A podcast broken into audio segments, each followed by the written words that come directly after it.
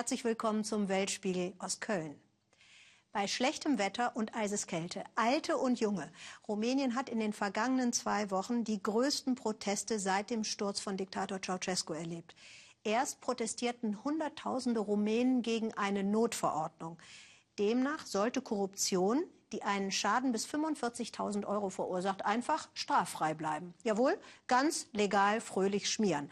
Die Straße rief daraufhin, in einer Demokratie bleiben Diebe im Gefängnis. Dann Anfang der Woche nahm die Regierung diese Verordnung zurück. Der Justizminister trat auch zurück. Aber das reicht nicht, hat Till Rüger x-mal gehört. Denn Korruption klebe beinahe an allen Politikern, sagten die Menschen, fast wie Kaugummi. Auf dem Siegesplatz in Bukarest kennt ihn inzwischen jeder, Konstantin Paraschif. Der zweifache Familienvater versorgt die Demonstranten mit Obst und kleinen Stärkungen. Die erste Regel für eine Regierung sollte es sein, den Menschen zu dienen und nicht sie zu betrügen. Politik muss ehrlich sein und nicht den Weg gehen, der zu mehr Korruption führt. Seit dem Sturz des kommunistischen Diktators Ceausescu 1989 hat Rumänien keine solchen Massenproteste mehr gesehen. Und wenn Konstantin nicht demonstriert, dann verkauft er Staubsauger. Zehn Angestellte haben er und seine Frau Christina. Das Geschäft läuft gut, wenn dann nicht die Probleme mit der Alltagskorruption wären. Genau darüber, sagt er, seien die Menschen so aufgebracht, weil es besser wurde in den vergangenen Jahren mit der Bestechung und jetzt von der Politik alles wieder zurückgedreht wird. Die neuen Gesetze stärken die Korruption wieder. Es wird der Missbrauch gefördert. Da kann man Dinge machen, die nicht gut sind für die Wirtschaft. Davor fürchte ich mich.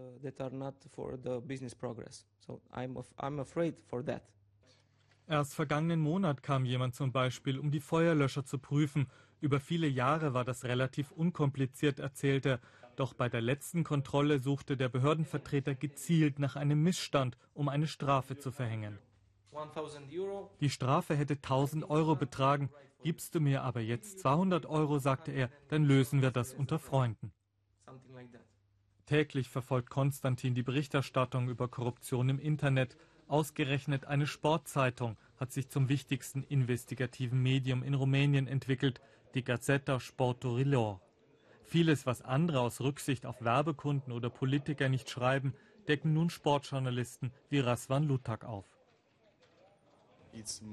Als Außenseiter ist es für uns viel einfacher, über Korruption zu berichten. Viele hier nehmen uns nicht ernst, weil wir Sportreporter sind und denken, wir haben eh keine Ahnung. Den Skandal um gestreckte Desinfektionsmittel zum Beispiel haben sie enthüllt. Zehnfach verdünnt wurden die fast unwirksam an Krankenhäuser verkauft. Erst die Laboranalyse der Gazzetta Sportorilor deckte den Betrug auf. Raswan und seine Kollegin Mirella sitzen schon an einer neuen Recherche. Wieder geht es statt um Sport um Bestechung. Anfangs hätten sich die Leser zwar gewundert, inzwischen aber lieben sie es. Jedes Mal, wenn ich zu einer Sportveranstaltung gehe, wollen die Trainer und Sportler mit mir über Korruption und investigative Recherchen sprechen, statt über den Sportwettbewerb und die Ergebnisse zu diskutieren.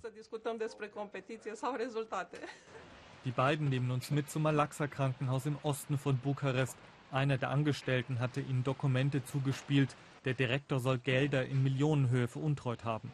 Private Rechnungen eines Juweliergeschäfts wurden als Desinfektion von medizinischen Instrumenten über das Krankenhaus abgerechnet. Wieder eine Titelgeschichte für die Gazzetta Sporto Rilor. Die Demonstrationen gehen derweil weiter, immer mit dabei Konstantin Paraschew. Er will nicht aufhören, obwohl die Regierung Teile der umstrittenen Verordnung zur Straffreiheit von Kleinkorruption zurückgenommen hat. Es gehe um mehr als nur um diese eine Verordnung, sagt Konstantin.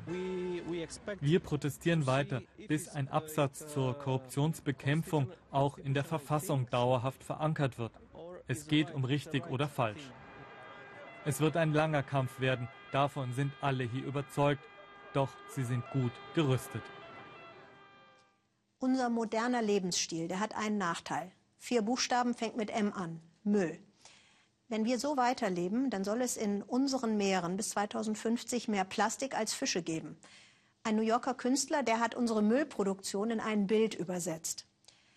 Rob Greenfield, der hat einen Monat lang den Müll, den er hinterlässt, nicht weggeworfen, sondern er hat sich selbst zur wandelnden Mülltonne umfunktioniert. Da wurde er, wie man sieht, eine ganz schön fette Wurst. Wenn man jetzt das Thema Müll mit Indien kombiniert, dann wird's heftig. 20 Millionen Menschen leben in Mumbai. Macht beachtlich viel Müll. So, und ihr Lieblingsmülleimer, ihr Lieblingsklo ist, genau, sagt Markus Spieker, der Strand und das Meer. So stellt man sich eine schicke Metropole am Indischen Ozean vor. Kilometerlange Strände, die zum Sonnenbaden einladen. Aber nur von weitem. Vor zwei Jahren erfüllt sich Afros Shah seinen Lebenstraum. Der Anwalt kauft sich ein Apartment mit Meerblick. Doch dann die Überraschung. Als ich aus dem Fenster schaute, sah ich lauter Müll. Mir haben die Augen wehgetan. Als Anwalt hätte ich mich bei der Stadtverwaltung beschweren können, aber dann habe ich mir gesagt, du bist Bürger und mitverantwortlich, du machst selbst etwas. Und zwar den Strand sauber. Jeden Samstag, jeden Sonntag, jeweils zwei Stunden am Morgen. Einige Nachbarn packen mit an. Es war schon schwer in den ersten Monaten. Wir waren nur vier, fünf Leute. Aber ich wollte ja gar keine große Bewegung gründen. Mittlerweile ist daraus die wohl größte Strandreinigungsbewegung der Welt geworden. Bis zu 100 Freiwillige aus der Nachbarschaft folgen seinem Beispiel, sammeln Müll, graben Plastik aus. Mit dabei auch Prominente aus der Bollywood-Filmindustrie. Ich bin seit 70 Wochen dabei, sagt Schauspieler Naresh Suri. Meine Verantwortung hört doch nicht an meiner Wohnungstür auf. Ich bin hier, weil ich etwas ändern will. Langsam aber sicher kommt das große Ziel näher, die Säuberung des ganzen drei Kilometer langen Strandes. Aber es gibt ja noch die vielen anderen Strände von Mumbai. Und die verdreckten Flüsse, die den Stadtmüll ins Meer schwemmen. Über 10.000 Tonnen Müll werden pro Tag in Mumbai produziert und Müllhalden gibt es viel zu wenige, denn die Stadt liegt auf einer Halbinsel und hat chronische Platzprobleme. Darunter leidet auch der Tourismus. Dieser Reiseveranstalter klagt darüber, dass der Müll ausländische Besucher abschreckt. Schuld ist die Gleichgültigkeit der Leute und die der Stadtverwaltung. Erst wenn die das Müllproblem gezielt angeht, wird sich etwas ändern. Aber warum sollte sie? Es gibt ja Arme, die vom Müll leben. Tarabai kommt aus der Gruppe der Unberührbaren. Im indischen Kastenwesen ist das die unterste Schicht, die traditionell für die Abfallbeseitigung zuständig ist.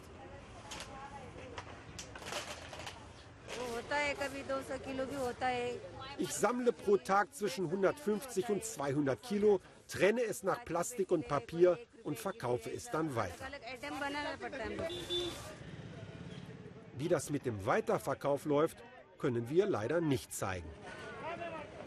Denn die Polizei geht dazwischen, stoppt die Dreharbeiten. Solche Bilder passen schließlich nicht zum Image einer modernen Stadt. Solche Bilder schon. Die Müllkrise durch Bildung bewältigen, das ist das Konzept von Natascha de Costa. Sie kauft wiederverwertbaren Müll und zeigt Schulklassen, was man alles daraus basteln kann.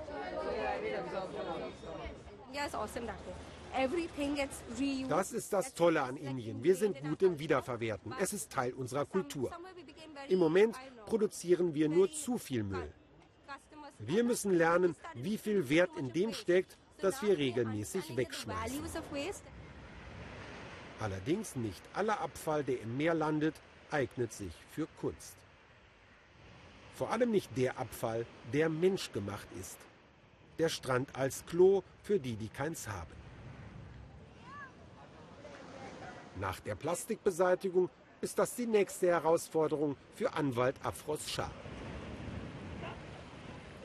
Die Armen haben ja keine Wahl. Die öffentlichen Klos sind super dreckig. Ich könnte jetzt Anzeige erstatten gegen jeden, der ins Meer scheißt. Stattdessen habe ich mir vorgenommen, selbst Klos zu reinigen. Aber erst wird der Strandeinsatz beendet und das gesammelte Plastik abtransportiert.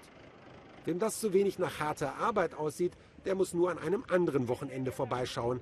An solch einem Sonntag zum Beispiel.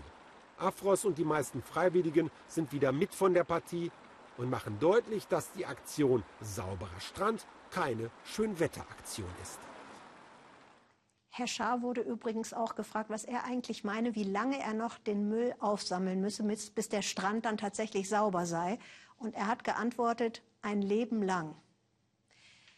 Wir wollen im Weltspiegel jetzt auf die Außenpolitik von US-Präsident Trump schauen. Im Wahlkampf hatte der Republikaner ja eine Weltwirtschaftsmacht zum Hauptfeind deklariert, nämlich China.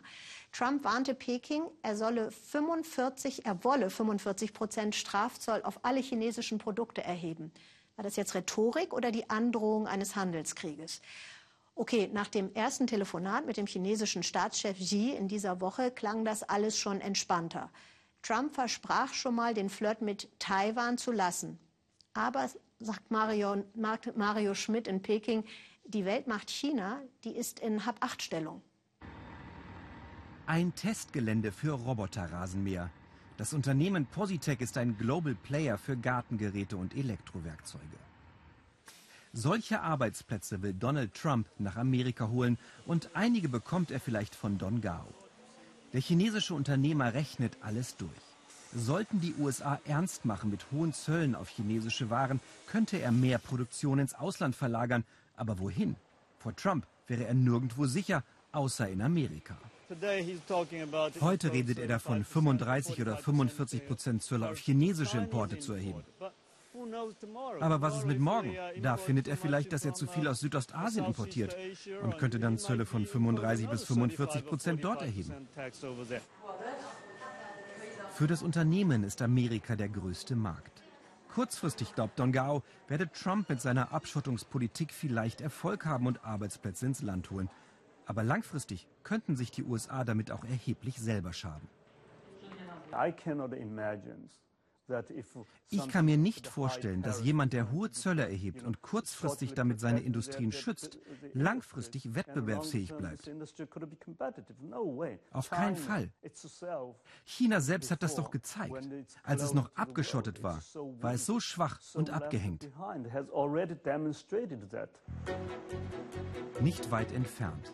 Die Skyline von Shanghai symbolisiert den Aufstieg des Landes zur Wirtschaftsmacht. Der gelang auch so schnell, weil die Amerikaner so viel kaufen. Das Land ist Chinas größter Exportmarkt. 2015 gingen Waren im Wert von 484 Milliarden US-Dollar in die USA. Umgekehrt lieferte Amerika für 116 Milliarden US-Dollar. Dieses Handelsdefizit wurmt Trump. Konsum auf Pump. Die USA sind bei China auch noch hoch verschuldet.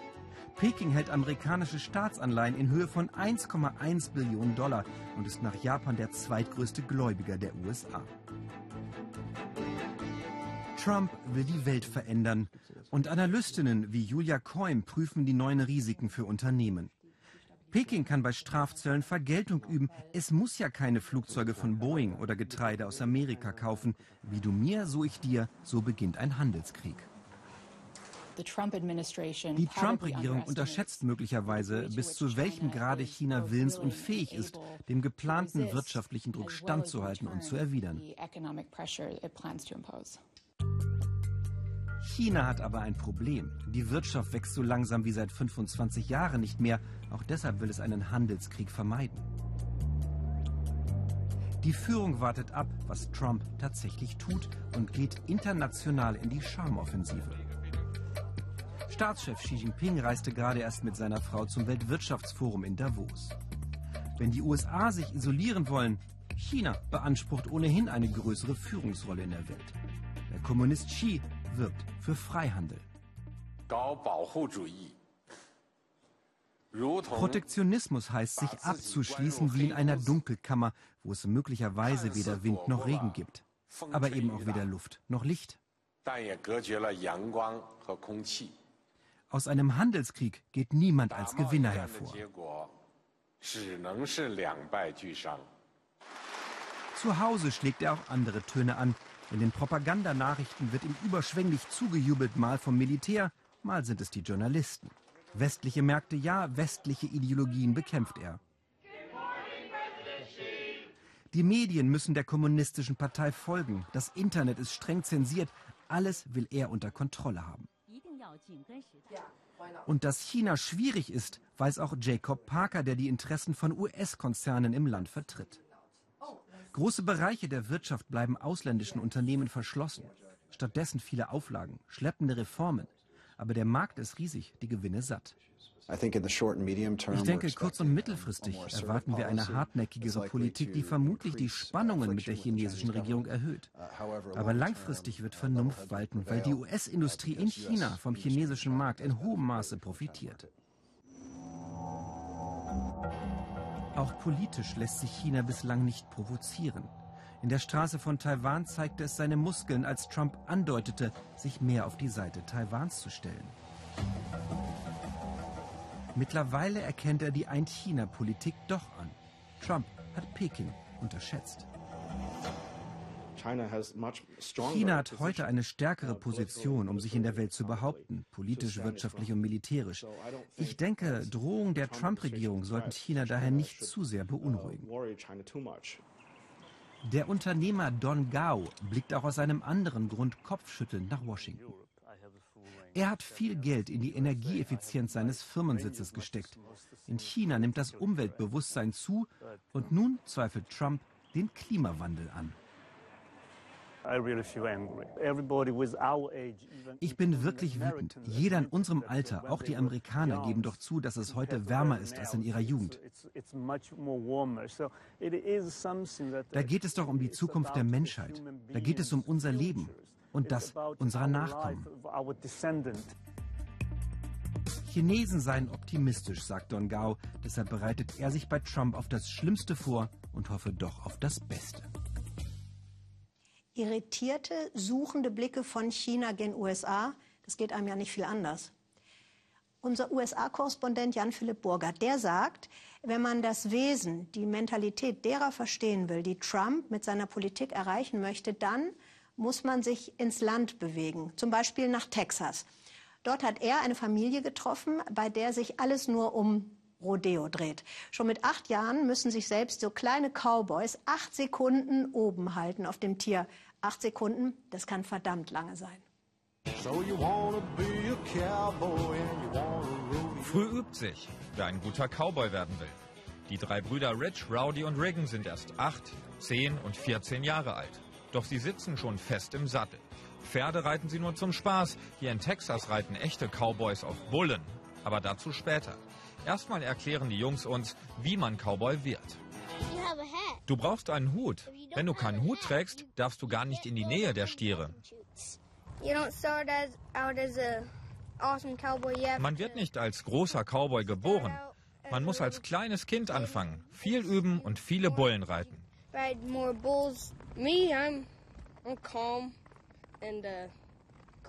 Ich bin ruhig, cool und gut sortiert. Es gibt nichts, was mich aus der Ruhe bringt oder mich nervös macht.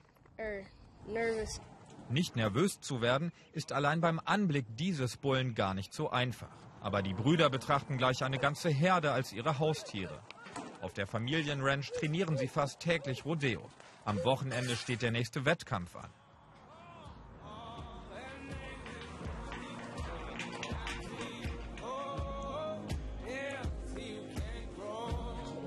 Rich, der Achtjährige, zieht als erster die Sporenstiefel an. In seiner Altersklasse reitet er noch dieses Kalb namens Betsy, doch auch mit Betsy ist nicht zu spaßen. Vater Flint, früher selbst erfolgreicher Rodeo-Reiter, bleibt gelassen.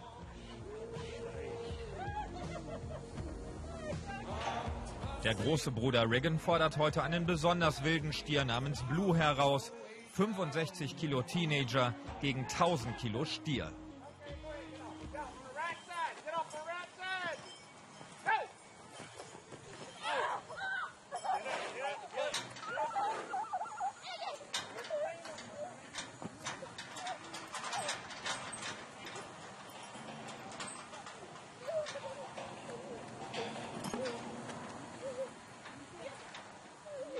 Mutter Kelly eilt herbei. Für Notfälle wie diese hat sie extra eine Erste-Hilfe-Ausbildung gemacht.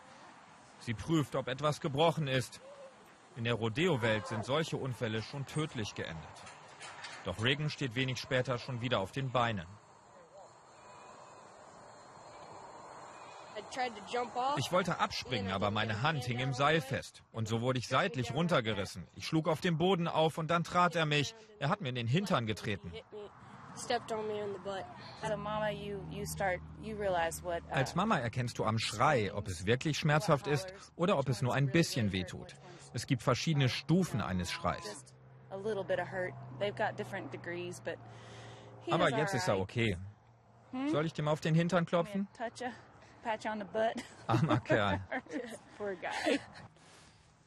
Das passiert. Er hat halt einen Huf auf den Hintern gekriegt. Aber er ist 14, er wird darüber hinwegkommen. Wir haben morgen den nächsten Bullen für ihn.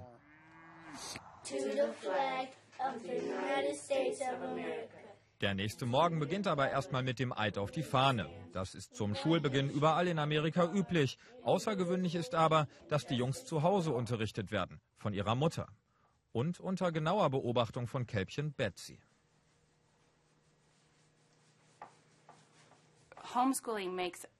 Die Kinder zu Hause zu unterrichten ermöglicht es uns, zu reisen und an Rodeos teilzunehmen. Wir haben unseren Kalender selbst in der Hand und können unser Leben führen, wie wir es wollen. Gestern zum Beispiel sind wir schon um 2 Uhr Mittagsbullen geritten. In einer öffentlichen Schule hätten wir um diese Zeit noch Mathe machen müssen. Heute stehen die US-Präsidenten auf dem Stundenplan. Mama Kelly zeigt das Bild. Die Jungs müssen jeweils einen Fakt aufsagen. Über den neuen Präsidenten Donald Trump weiß der kleine Rich auch schon etwas. Donald Trump wird eine Mauer quer durch Amerika bauen und er wird Amerika wieder großartig machen.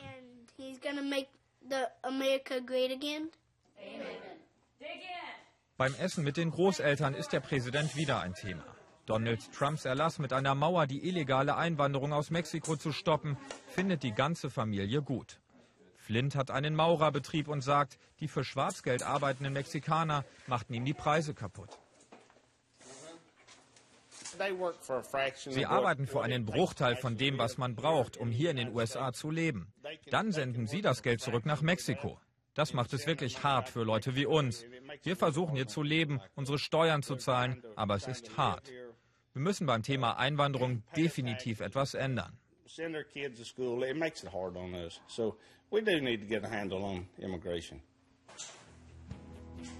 Doch am liebsten wird hier über Rodeo gesprochen. Jede dieser Gürtelschnallen wurde von den Jungs hart erkämpft. Bis zu 150 Dollar Preisgeld gab es jeweils noch dazu. Und das nächste Turnier steht schon vor der Tür.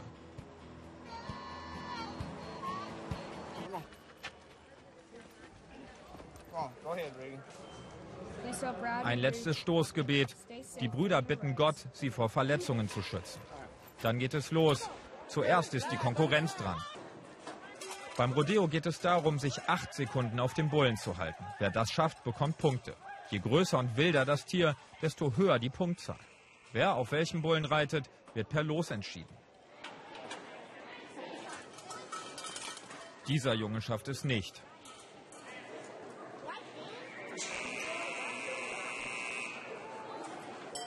Der kleine Cowboy kann seine Schulter nicht mehr richtig bewegen. Tränen statt Triumph. Angesichts dieser Verletzung ist sogar Mama Kelly plötzlich besorgt um ihre Jungs. Ängstlich bin ich, diese Tiere sind schwer zu reiten. Bist du bereit zu reiten, Kumpel? fragt Papa Flint seinen Jüngsten. Dann hol dir das Geld und die Punkte. Und tatsächlich, Rich kann sich exakt acht Sekunden halten.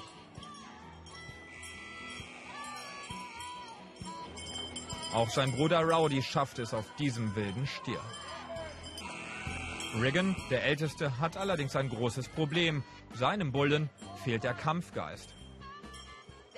Er hat keinen guten Job gemacht. Er hat nicht genug gebuckelt. Aber er war anständig genug, dass ich nicht in der Tabelle zurückgefallen bin.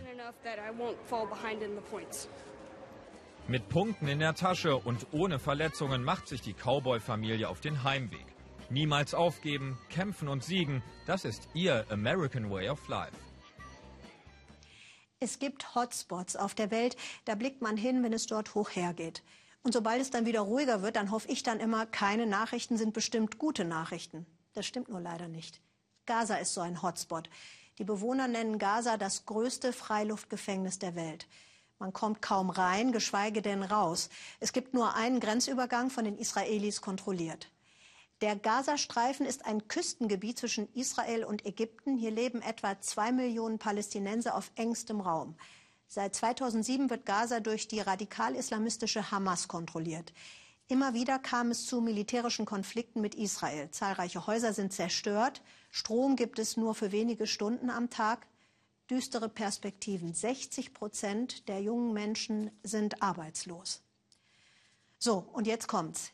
In diesen zehn Jahren Hamas hat es das nicht gegeben. Wütende Palästinenser protestieren gegen die Hamas. Wohlwissend, sagt Susanne Glass, dass die Hamas nicht zimperlich ist und nicht zimperlich umgeht mit Menschen, die es wagen, Kritik an ihr zu üben. Wir wollen Strom. Wir wollen leben wie Menschen. Ihre Verzweiflung ist größer als die Angst. Sie demonstrieren, obwohl sie Haft und Folter riskieren. Gegen die radikal-islamische Hamas in Gaza. Die ersten großen Proteste seit deren Regierungsübernahme vor zehn Jahren. Er hat die Massen mobilisiert. Mohammed al-Taluli, 25 Jahre, arbeits- und perspektivlos, wie so viele in Gaza, trotz guter Ausbildung. Was dann kommt, hatten sie befürchtet. Die Hamas geht mit Härte dazwischen, schießt in die Luft. Hunderte Demonstranten werden verprügelt, festgenommen. Mohammed ist unter denen, die fliehen können. Noch am selben Abend kommen die Hamas-Sicherheitskräfte zu ihm nach Hause, um ihn festzunehmen. Handybilder seiner Schwester. Die Dunkelheit, mal wieder kein Strom, diesmal schützt sie Mohammed. Er entkommt seinen Verfolgern, legt kurz danach aus seinem Versteck via Facebook nach. Seit zehn Jahren verrecken wir hier in Gaza. Schluss mit dem Schweigen und Schluss mit dieser Organisation, die uns nicht mal ein Prozent unserer Menschenrechte zugesteht. Ich rede, weil ich die Schnauze voll habe. Dass wir keinen Strom haben, in Armut leben, dass 100.000 Akademiker arbeitslos sind. Wir sagen Nein zu Hamas. Haut ab. Drei Wochen später treffen wir Mohammed. Er ist wieder zu Hause im Viertel Chapalia. Er hatte sich schließlich doch der Hamas gestellt. Sie haben ihn verhört, aber nicht verhaftet, weil sich palästinensische Politiker für ihn bei der Hamas eingesetzt haben. Mit seinen Idolen hat er die Zimmerwand tapeziert. Sein größter Held Che Guevara. Mit Musik und Fotos präsentiert er sich auf Facebook. Mohammed hat ein Gespür für Inszenierungen. Auch deshalb war die Demonstration so erfolgreich.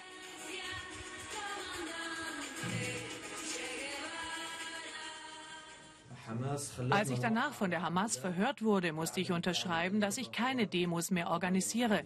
Ich habe das mit einem Stift unterschrieben, aber nicht mit meiner Seele und meinem Kopf. Mittlerweile hat sich Mohammeds ganze Familie in seinem Zimmer versammelt. Er selbst ist ledig, hat 14 Schwestern und Brüder. Sein Vater Naves hat in der Intifada ein Bein verloren. Der gewaltsame Kampf, sagt die Familie, lohne sich nicht. Deshalb habe sich Mohammed für den friedlichen Protest entschieden. Und er habe keine Angst vor der Hamas, weil er sich nicht gegen Politiker einsetze, sondern für die Menschen. Den Ausschlag gab, als wir die Nachricht hörten, dass in der Familie El Hindi drei Kinder bei lebendigem Leib verbrannt sind. Die Mutter hatte Kerzen angezündet, weil es keinen Strom gab. Das Bettzeug fing Feuer.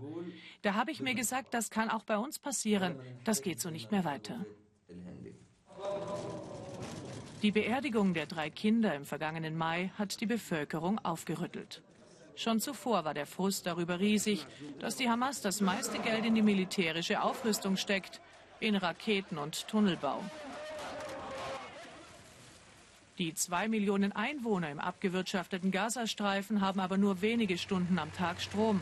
Dazu kommt die schlechte Wasser- und Lebensmittelversorgung. Aber von drei Kriegen mit Israel tief traumatisiert und eingeschüchtert durch die Hamas hatten sich die meisten mit den miserablen Lebensbedingungen abgefunden und folgten der Hamas, die die Schuld dafür allein bei Israel sah. Die Eltern El Hindi. Zwei ihrer fünf Kinder haben überlebt. Die Mutter zog sie im letzten Moment aus dem Flammenmeer. Auch sie tief enttäuscht von der Hamas. Der Wohnungsbauminister hat uns diese Beileidsbekundung geschickt und versprochen, uns eine neue Wohnung zu organisieren. Aber dann ist nichts mehr geschehen. Diese Wohnung haben wir nur vorübergehend. Demnächst stehen wir auf der Straße. Und weiterhin kochen und heizen sie mit offenem Feuer. Was bleibt ihnen übrig? Die Kinder frieren. Ich weiß, dass diese jungen Leute auch wegen unseres Falles zu Demonstrationen aufgerufen haben. Ich habe mir überlegt, mitzumachen. Ich war hin und her gerissen. Aber dann war die Angst zu groß. Ich habe ja auch im Fernsehen gesehen, dass viele Demonstranten geschlagen wurden. Die von Mohammed und seinen Freunden organisierten Proteste zeigten Wirkung. Derzeit gibt es acht Stunden Strom pro Tag. Israel liefert Diesel nach Gaza, die Türkei und Katar überweisen Geld. Wir haben Mohammed erst wenige Minuten begleitet, da tauchen Hamas-Leute in Uniform und Zivil auf. Uns wird verboten, die Jungs weiter zu filmen. Sie sollen sofort nach Hause gehen. Sie wissen, wie grausam die Hamas sein kann.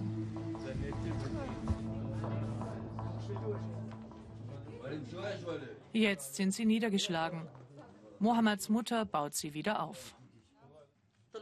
Erst hatte ich auch Angst, aber seit ich gesehen habe, wie viele Menschen zur Demo kamen und was sie erreicht haben, bin ich so stolz. Sie haben uns Ehre und Würde wiedergegeben. Beim Abendessen, mal wieder ohne Strom, ist Mohammed schon wieder in Kämpferlaune. Wir werden weiter für unsere Menschenrechte protestieren. Wir wissen, dass es dabei auch Opfer geben könnte. Wir sind bereit, diese Opfer zu bringen. Denn sie wollen nicht länger die Rechnung für die Politik der Hamas bezahlen. Also der Präsident von Ruanda, Paul Kagame, den könnten Sie, glaube ich, auch ins Silicon Valley nach Kalifornien abwerben. Der sagt nämlich, er würde am liebsten das industrielle Zeitalter überspringen und direkt mit dem Digitalen weitermachen. Das hat Sabine Boland beobachtet. Das lassen sich Hightech-Manager aus Kalifornien nicht zweimal sagen und rücken mit Drohnen an. Weites, weites Land, vielerorts kaum Ansiedlungen. Landschaftlich grandios, aber wer hier lebt, für den ist der Alltag schwierig, vor allem wenn man krank ist. Hiermit soll das in Zukunft anders werden. Amerikanische Technikfreaks basteln in der ruandischen Hauptstadt Kigali an der Zukunft der medizinischen Versorgung Afrikas. Jahrelang hat die kalifornische Start-up-Firma Zipline darauf hingearbeitet, dass diese Drohnen Leben retten sollen. Militär überall auf der Welt hat gezeigt, dass Drohnen töten können, sagt der Chef. Es ist wunderbar, dass Ruanda das erste Land der Welt ist, das Drohnen einsetzt, um Leben zu retten. Daher sehen unsere Drohnen mit den roten Flügeln auch freundlich aus und ein bisschen knollig, auf keinen Fall furchteinflößend. Man soll sehen, diese Drohnen tun Gutes. Sie werden Blutkonserven per Fallschirm abwerfen. Blut muss frisch und kühl sein. Das ist in entlegenen Regionen, die mit Strom schlecht versorgt sind, schwierig. Blutbanken gibt es in Afrika nicht viele. Die Miniflugzeuge sind groß genug für eine Kühlbox. So wird das Blut auf den Weg gebracht. Das wird jetzt einer der allerersten Drohnenflüge sein, der Blut zu einem Krankenhaus bringt. Total aufregend.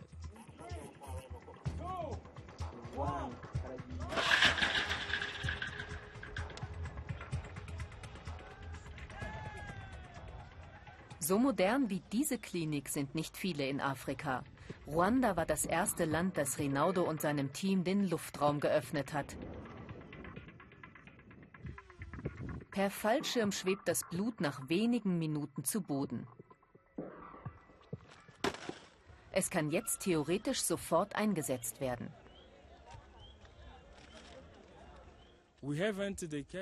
Bei uns im Krankenhaus ist noch nie jemand wegen einer fehlenden Bluttransfusion gestorben, denn wenn wir einen Patienten in einem kritischen Zustand haben, verlegen wir ihn. Aber mit Hilfe der Drohnen können sie in Zukunft hier bleiben, denn wenn sie weit weg von zu Hause sind, ist das ja auch nicht gut. Die Drohne fliegt nach getaner Arbeit zurück nach Hause und landet mit Hilfe eines dehnbaren Seils.